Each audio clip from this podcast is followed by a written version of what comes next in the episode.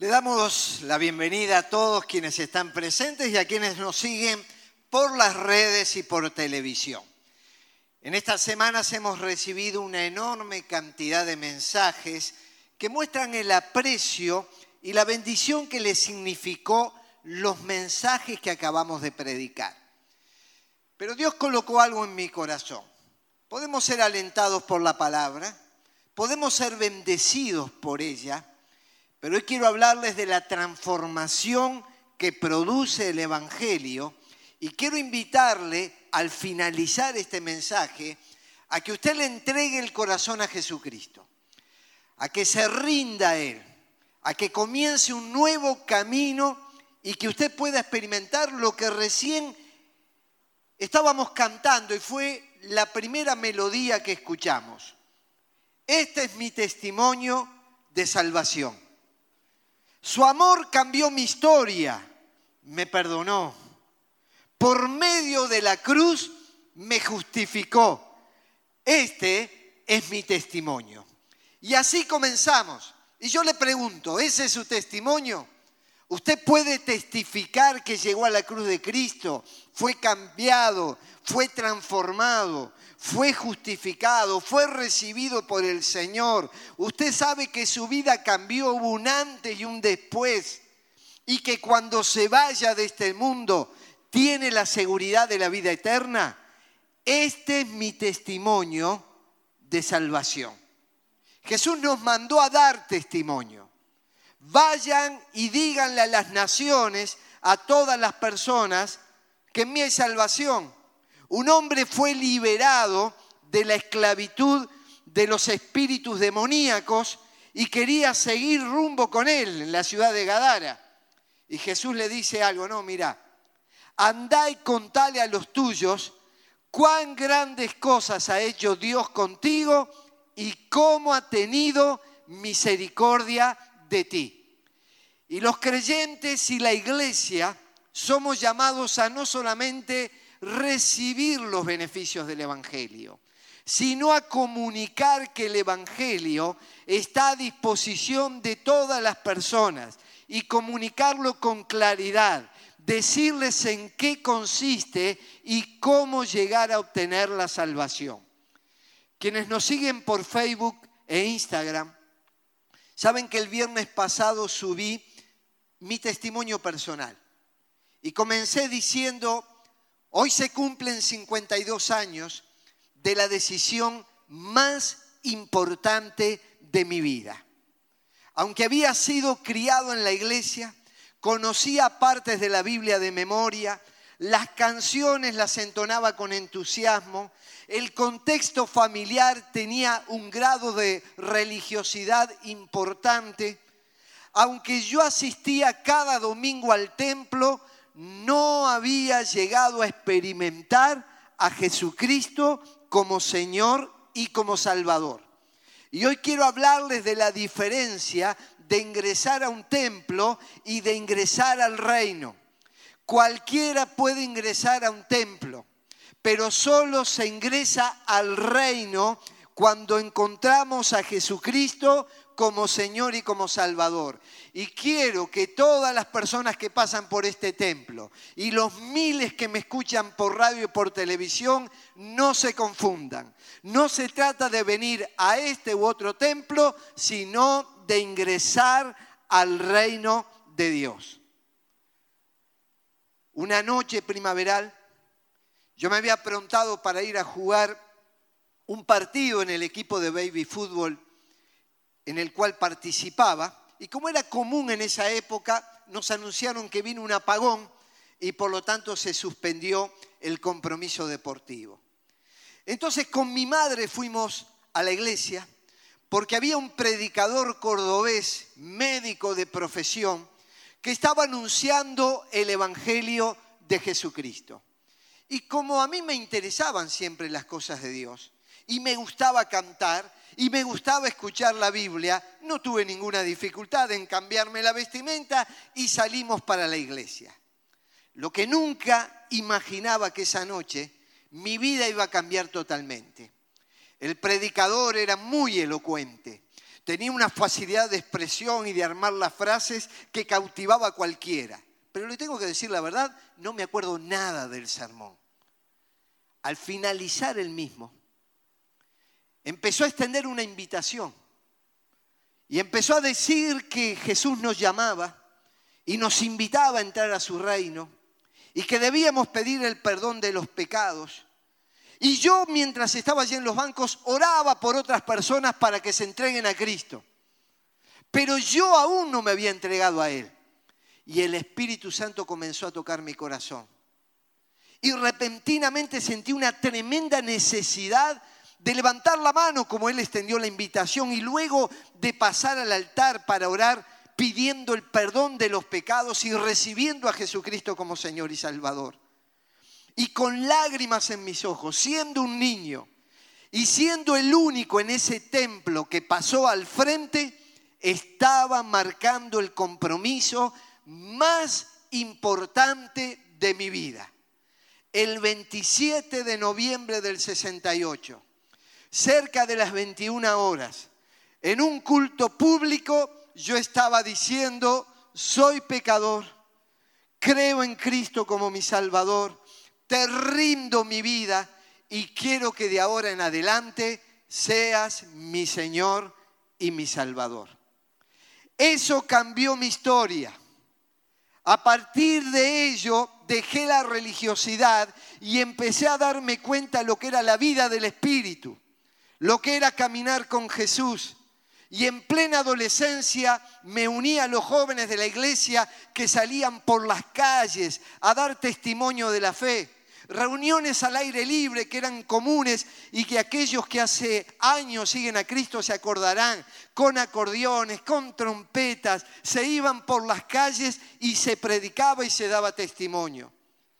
En plena etapa de adolescencia aprendí a tomar un micrófono en lugares públicos como plazas, a escuchar la burla de otras personas, a que a veces nos tiraran algún objeto contundente mientras hablábamos de Jesús, pero dábamos testimonio de nuestra salvación. Yo le pregunto, ¿usted puede dar testimonio de Cristo? ¿Puede decir hubo un día en mi vida, aunque no recuerde la fecha como la estoy recordando yo, pero ese momento en el cual Jesús cambió la historia y lo perdonó.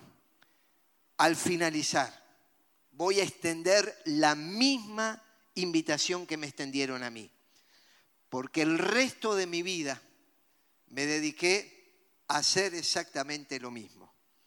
En concentraciones masivas, ante grandes grupos o personalmente en un hospital mientras una persona estaba pasando a la eternidad, dándole testimonio de salvación y del nombre de Jesús para que se reconcilie con Dios y pueda llegar a conocerle. Para esto yo le invito a abrir las Biblias en Mateo capítulo 20, versículos 20 al 28, y allí lo vamos a entender muy bien. Mateo capítulo 20, versículos 20 al 28. Dice así el Evangelio. Se le acercó la madre de los hijos de Zebedeo, con sus hijos postrándose ante él y pidiéndole algo. Él le dijo, ¿qué quieres? Y ella le dijo. Me voy a detener en esta parte de la lectura. Allí aparece una madre que lleva a sus hijos ante Jesús. Cualquiera de nosotros diríamos que está cumpliendo con su rol maternal adecuadamente. Ella busca a Dios y quiere ir con sus hijos hacia Jesús. Y quiere que ellos también experimenten un encuentro con Él, como muchas madres en este tiempo lo hacen. Y como lo hizo mi mamá y lo hizo mi abuela, que me llevaron a los pies de Jesús. Y dice que después tuvo una actitud correcta, se postró ante Él. Es una señal de reverencia, de respeto. Solo nos postramos hasta ante quien reconocemos como superior a nosotros o quien tiene capacidad de otorgarnos algún beneficio. Así que esta mujer va con sus hijos, se postra y pide algo. Si Jesús dijo, pidan y yo le voy a dar. y al que pide, recibe. Cuando nosotros analizamos esta primera parte del Evangelio, no encontramos ninguna dificultad. Está todo en orden. Es lo mismo que hacen las personas cada semana concurriendo a los templos. Van ante Jesús, se postran ante Él, cantan a su nombre, celebran su presencia y piden en oración lo que entienden necesario. Pero ahí Jesús le hace una pregunta, ¿qué quieres mujer? No es que Jesús no supiera lo que ella quería, pero quería mostrarle a ella misma lo que había en el fondo y en lo profundo de su corazón. Y ahora ella, en lugar de decir, ya que estoy postrada ante ti, ya que te reconozco como rey y como Señor, ella ahora cambia su discurso y dice, ordena. En definitiva, ella le estaba dando una orden al Señor de lo que Él tenía que hacer. ¿Y qué ordena? Que en tu reino se sienten estos dos hijos míos, el uno a tu derecha y el otro a tu izquierda. En otras palabras, no estaba buscando el reino de Dios, sino el protagonismo de sus hijos.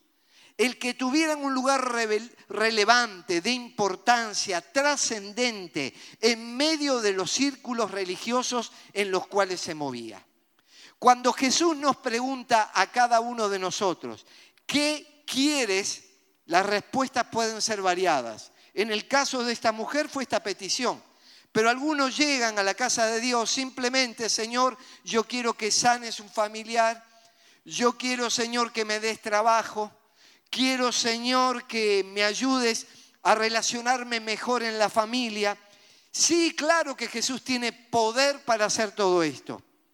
Pero en definitiva, hay muchos ejemplos bíblicos de personas que fueron hacia Jesús en búsqueda de sus beneficios, los obtuvieron, pero nunca llegaron a encontrarle como para relacionarse en una eternidad con Él. ¿Ustedes se acuerdan de diez leprosos que fueron hacia Jesús?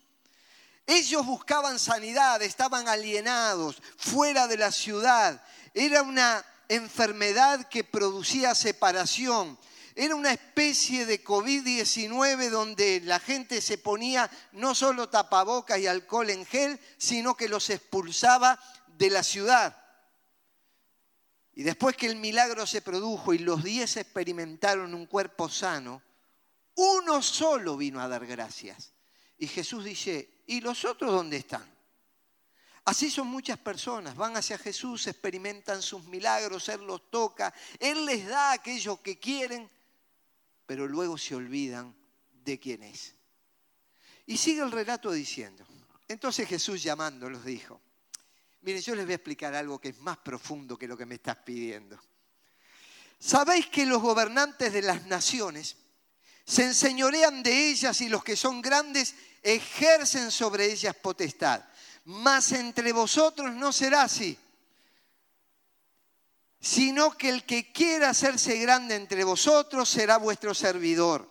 Y el que quiera ser el primero entre vosotros será vuestro siervo. Como el Hijo del Hombre no vino para ser servido, sino para servir y para dar su vida en rescate por muchos. Aquí Jesús está hablando de un reino. Y en el mundo espiritual coexisten dos reinos. Por un lado se habla del reino de Dios en la Biblia y el reino de Satanás.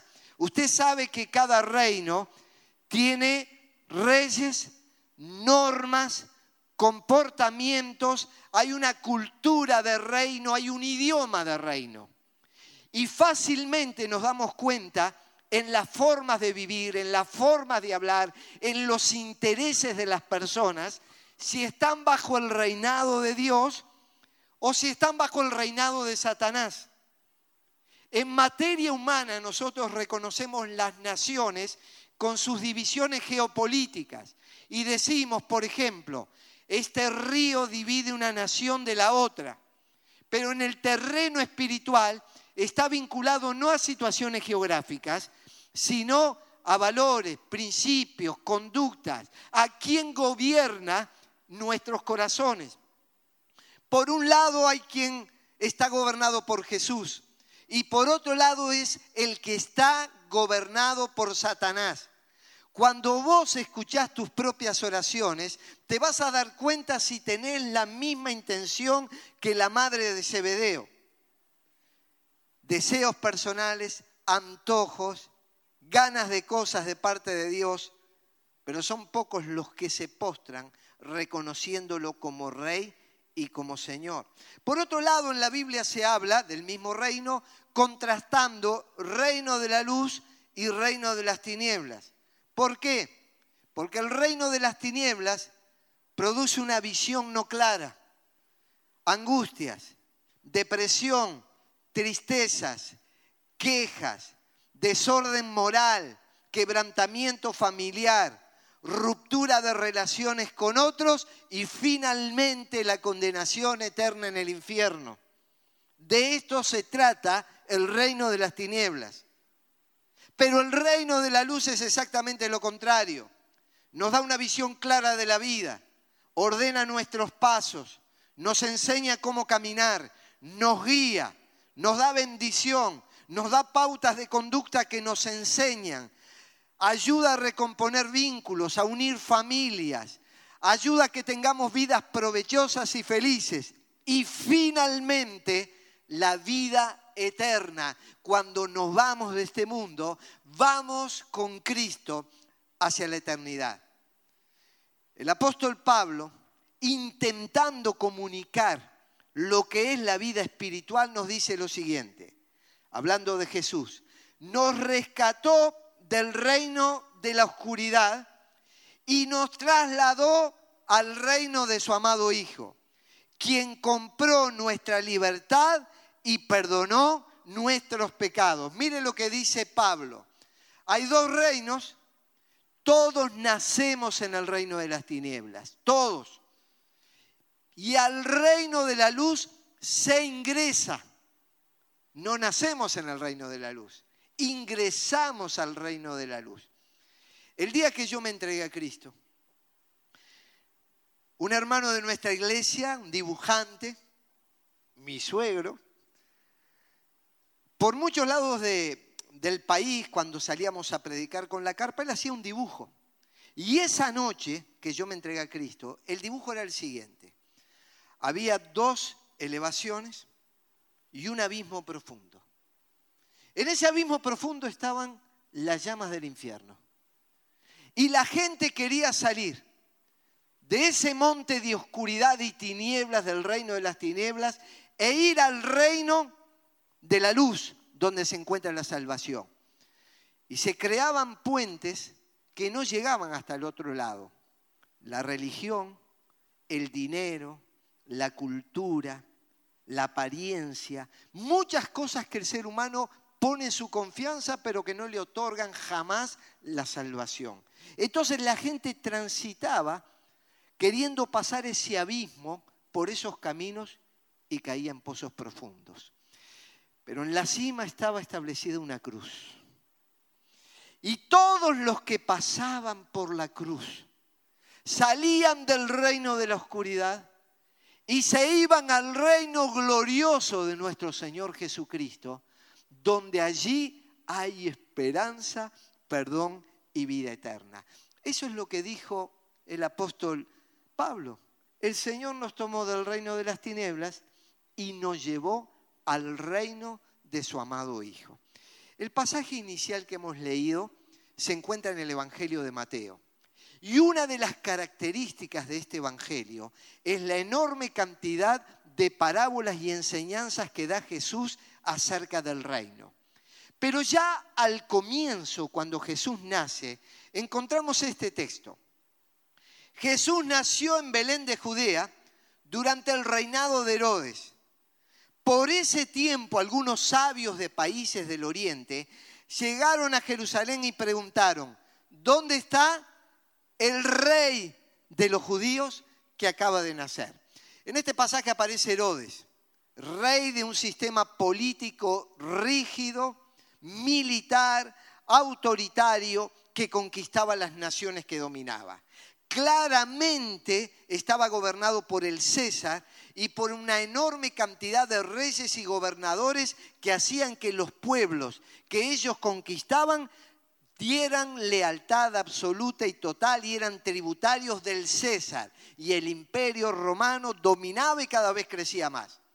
Por otro lado aparecieron sabios de Oriente. Ellos representan a los sectores culturales, a los que ponen su énfasis en saber, en conocer.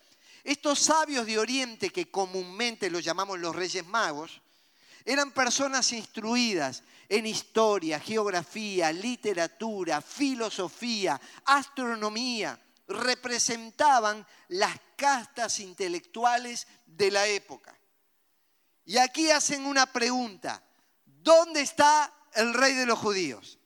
El que fue profetizado siglos antes, el que fue anunciada su venida.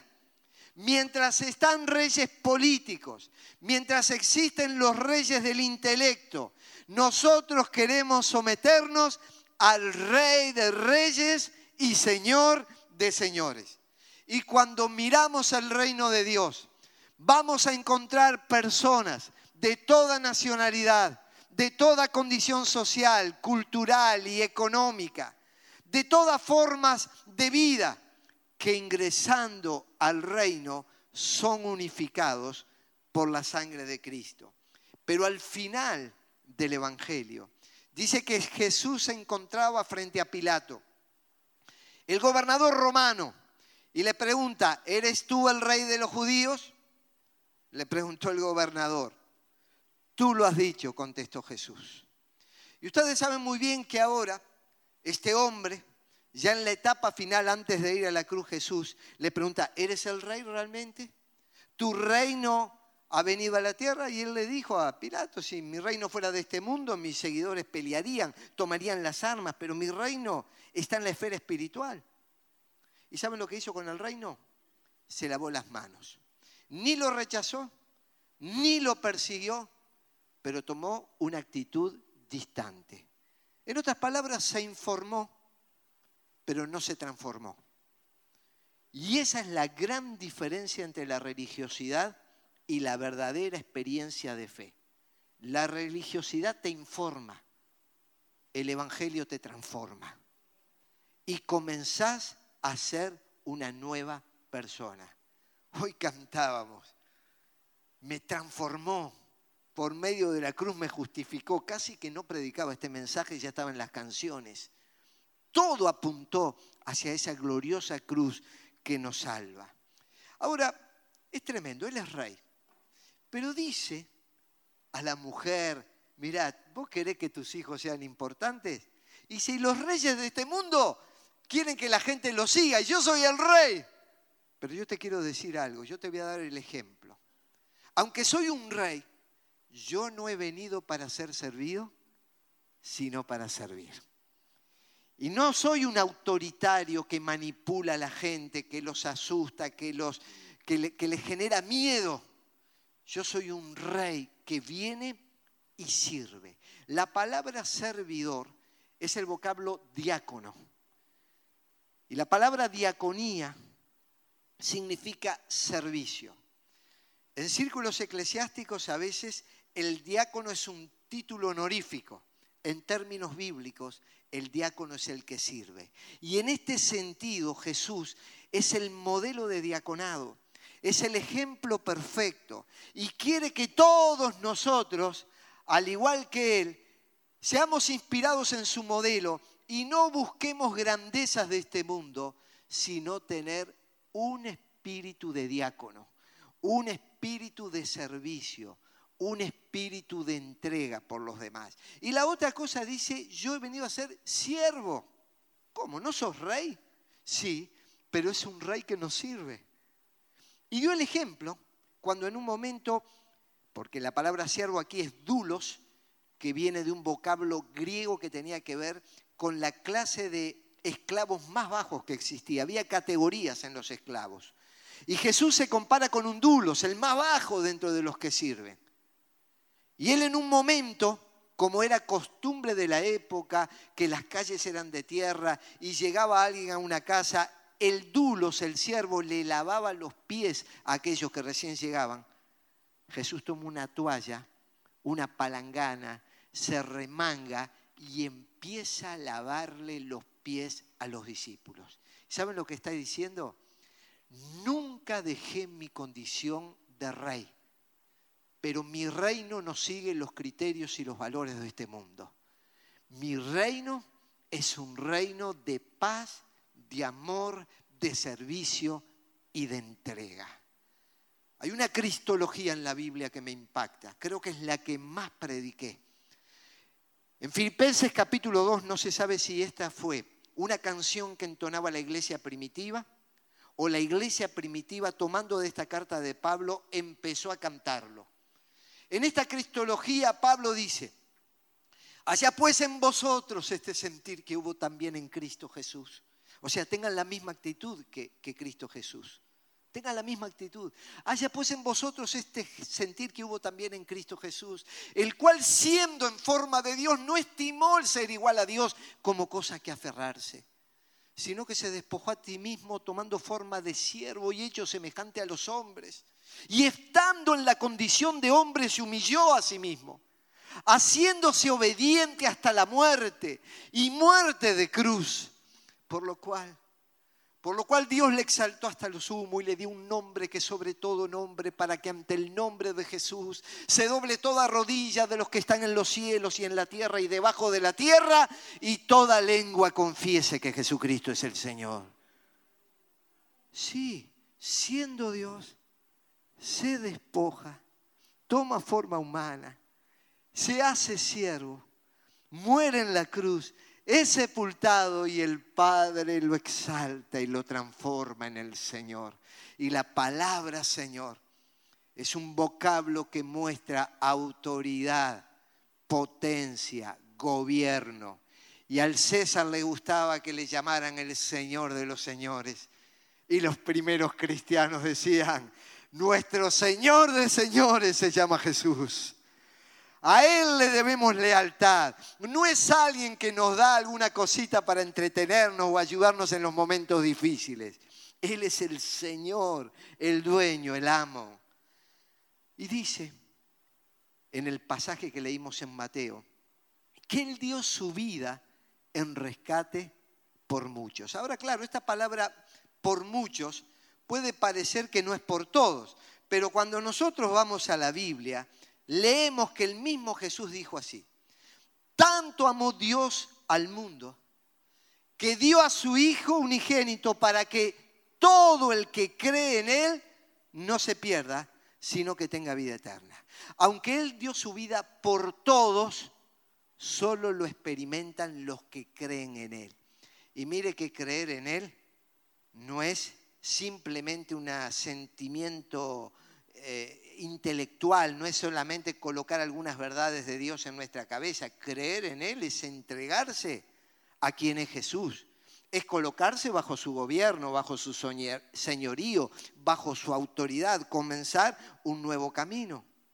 Más adelante uno de los más grandes y eficientes comunicadores del Evangelio, que fue el apóstol Pablo, que difundió la palabra de Dios por todo el imperio romano, habría de decirnos, Él quiere que todos, no solamente muchos, que todos sean salvos y que lleguen a conocer la verdad, porque hay un solo Dios y un solo mediador entre Dios y los hombres, Jesucristo hombre, quien dio su vida en rescate por todos, por todos. La dio por vos y la dio por mí. Recién cantábamos, ¿quién soy yo para que el gran rey me acepte así. Esa canción reconoce a Jesucristo como rey y hace una pregunta, ¿y yo quién soy? Un pecador por el cual el gran rey vino a dar su vida, me acepta y aunque otros puedan despreciarnos y, colocarnos con rótulos inconvenientes, el rey nos sigue amando. Pero él dice que vino a servir y su servicio incluye todas las áreas de la vida. ¿Es verdad? Ahora sí, cuando lo tenemos como rey, podemos acercarnos con libertad a Él.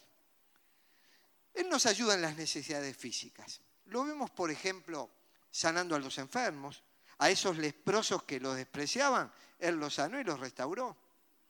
También lo vemos sanando a una mujer que tenía flujo de sangre, que había gastado tanto en médicos y aunque había recurrido a la ciencia médica como corresponde para buscar una solución a su problema y no la encontraba, en un momento va caminando, toca el manto de Jesús y dice Jesús, pero ¿quién me tocó? Dice Jesús, hay una multitud que te rodea y pregunta quién te tocó. No, yo sentí que salió poder de mí. Y hay ocasiones que sale poder de Jesús para sanar nuestras enfermedades.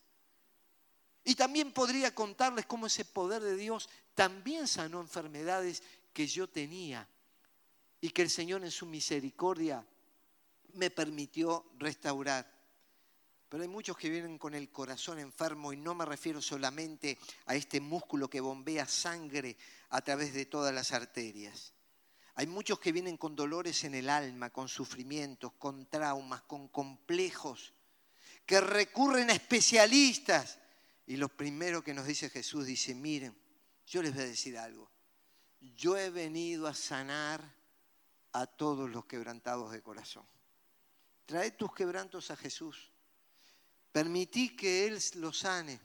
Esos recuerdos del pasado, esas heridas que, que, te lastiman, que todavía supuran, que te aparecen de tanto en tanto, Señor, sana los dolores de mi alma. También las necesidades materiales, claro, vivimos en un mundo material, precisamos las cosas para la vida. Y todos recordamos cuando había una multitud hambrienta en el desierto y le dice a sus discípulos, bueno, denle ustedes de comer.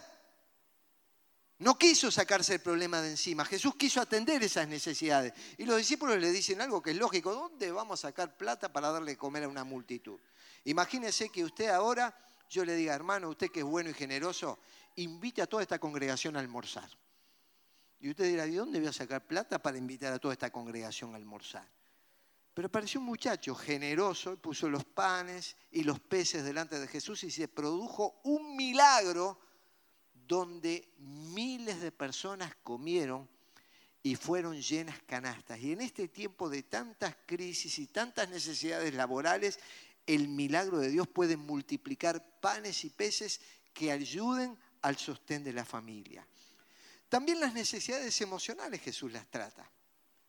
Estamos viviendo en un mundo tan alterado, tan complejo, si hay una palabra que nos domina es incertidumbre, es decir, no hay certezas humanas eh, en el transitar por la vida, pero las palabras del Señor y la invitación de Él siguen estando vigentes. Vengan a mí, vengan a mí todos los que están cansados y agobiados, y yo les daré descanso y encontrarán descanso para su alma. Quizás algunos no están con problemas económicos, ni con problemas de salud, ni con problemas familiares. Y se preguntan, ¿por qué no tengo paz en el alma? ¿Por qué no tengo tranquilidad en el corazón si tengo esas situaciones humanas resueltas?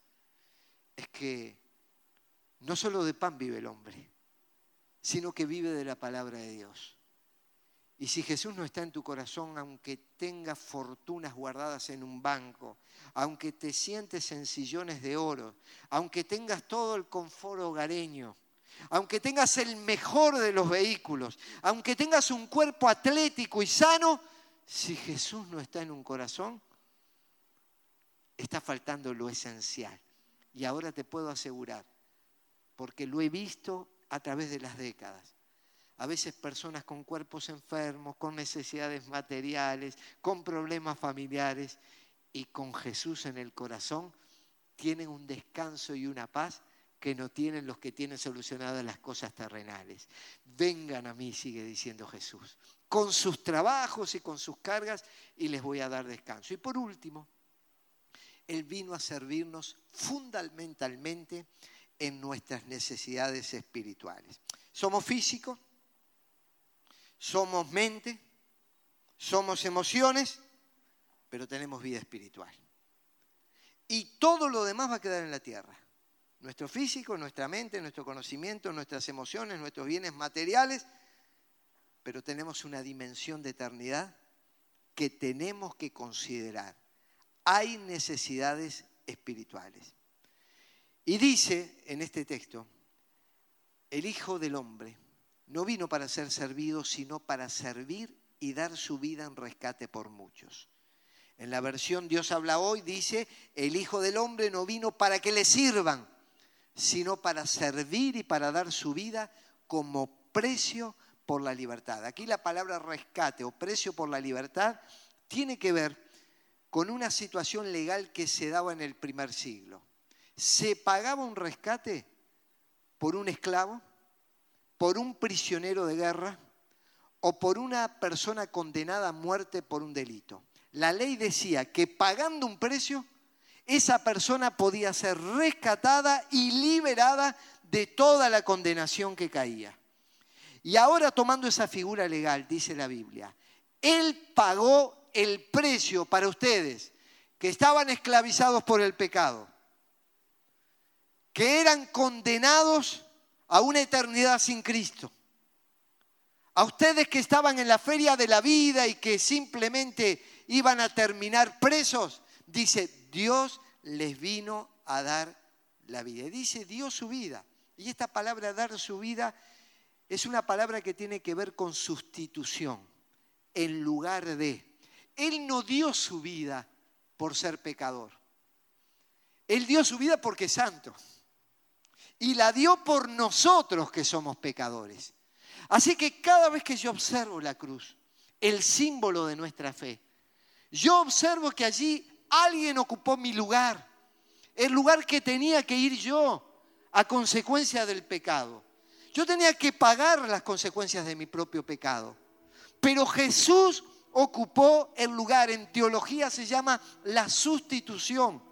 Fue puesto en lugar de nosotros, por eso dice en lugar de, y para rescatarnos, traducido del vocablo griego lutrón, que significa desato y pongo en libertad. El Evangelio es proclamación de libertad. Dice claramente la Biblia que Él vino pregonar libertad a los cautivos. Ya no soy esclavo de temor. Ya no soy esclavo de vicios.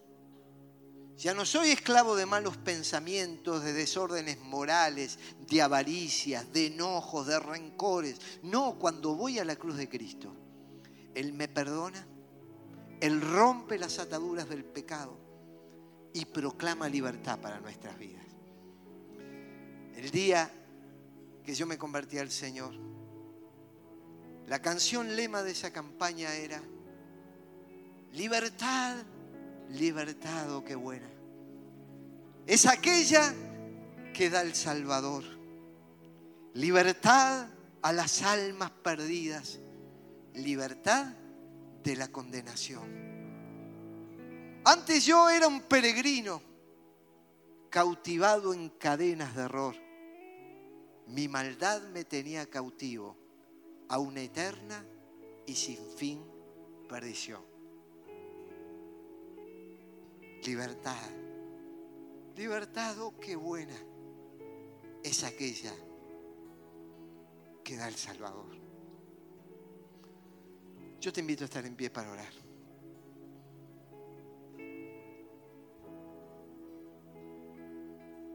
Todo ha cambiado las situaciones tecnológicas, las situaciones sociales, políticas, económicas, de salubridad. El mundo cambió y sigue cambiando y va a seguir cambiando. Pero este mensaje del Evangelio, que yo experimenté hace 52 años atrás, no cambia. Y en medio de cada generación y en medio de cada época, gobierne Herodes o gobiernen otros, este mensaje se sigue proclamando. Sociedades donde haya esclavitud o sociedades donde haya sistemas democráticos, este mensaje se sigue predicando. Cuando somos niños podemos experimentarlo, en la juventud, en la adolescencia en la adultez, cuando somos viejos, cuando estamos a punto de partir a la eternidad. Y yo te vuelvo a repetir, vengo con una enorme carga en mi corazón. Por vos, por los que nos escuchan por los medios, por la televisión. Gracias por las palabras de aliento. Pero acá solo predicamos para que la gente llegue a conocer a Jesucristo como Señor y Salvador. Para que te entregues a Él. Para que le rindas tu vida. Para que tengas la seguridad del perdón de tus pecados y la esperanza de la vida eterna. Y como en aquella reunión sencilla, el predicador invitó a orar. Hoy yo te voy a invitar a que ores entregándole tu corazón a Jesús. Si reconoces que sos pecador, que no te podés salvar por vos mismo, que Cristo murió en la cruz para cargar con tus pecados, que su sangre preciosa vertida en la cruz te limpia pecado y que necesitas que venga en tu vida, te invito a que repitas esta oración conmigo y luego voy a orar por vos. Si así lo decías, repetí. Padre Celestial, en este día, Gracias por tu mensaje. Un mensaje de perdón, de salvación y de vida eterna. Quiero que ese mensaje se haga realidad en mi vida. Reconozco que soy pecador, que soy pecadora. Te pido perdón, Señor te entrego mi vida. Límpiame con tu sangre. Quiero ingresar a tu reino. Y gracias por la invitación que me extiendes a hacerlo. Lo pido en el nombre de Jesús. El único que salva, que limpia y que perdona.